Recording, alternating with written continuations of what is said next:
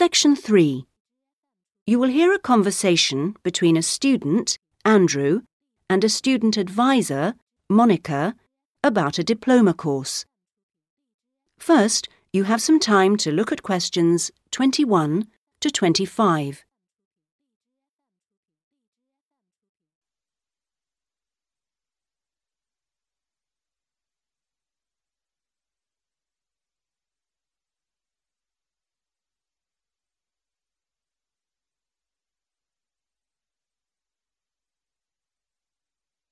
Now listen carefully and answer questions 21 to 25. Excuse me, I was told to come here for advice about um, management diploma courses. You've certainly come to the right place. Hi, uh, my name is Monica. N- Nice to meet you. My name is Andrew, Andrew Harris. So, Andrew, have you seen our diploma course prospectus yet? Yes, I've already looked at it. In fact, I thought the information on course content was really useful.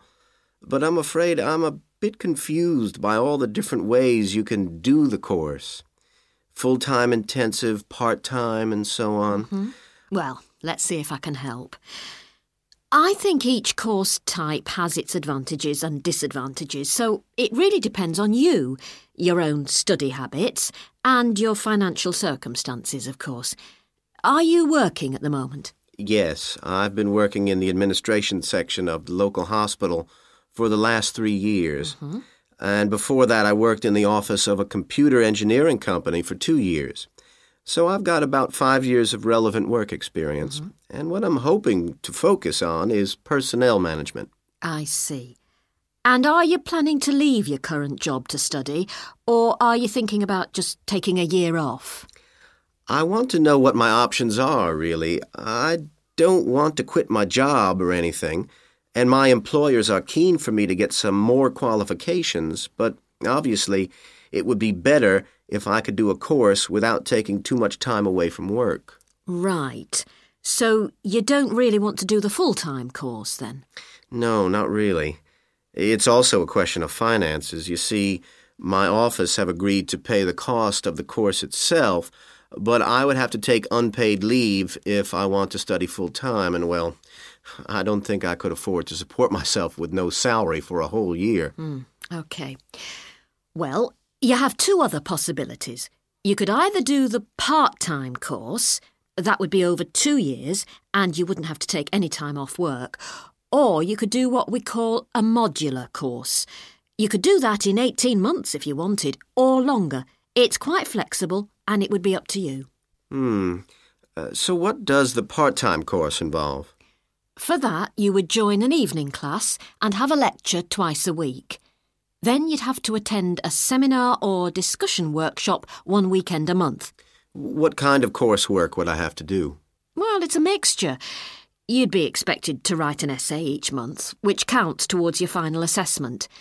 You have a case study to do by the end of the course, which might involve doing a survey or, or something like that. And also, you need to hand in a short report every four weeks. So, that's quite a lot of work then, on top of working every day. It sounds like a lot of studying, and really tiring. Yeah, you certainly wouldn't have much free time. Before you hear the rest of the conversation, you have some time to look at questions 26 to 30.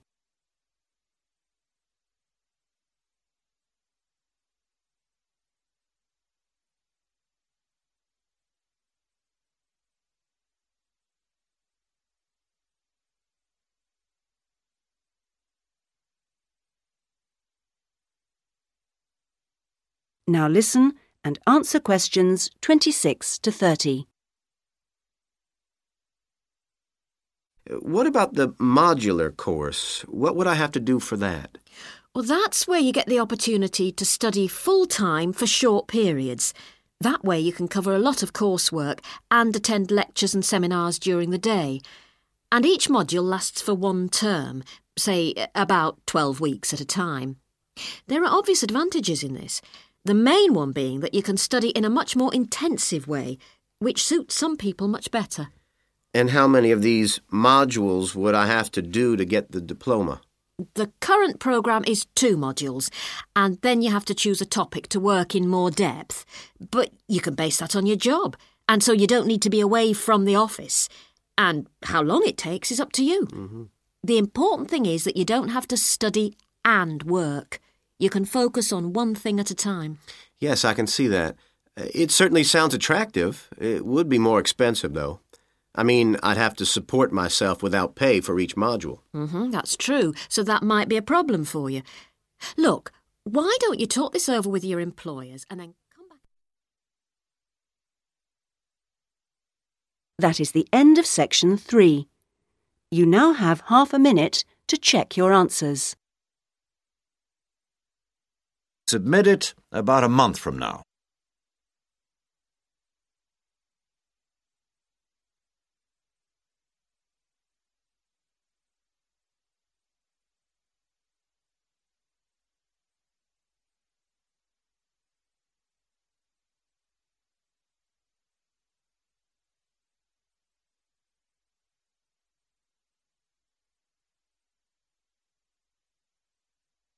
Now turn to section four.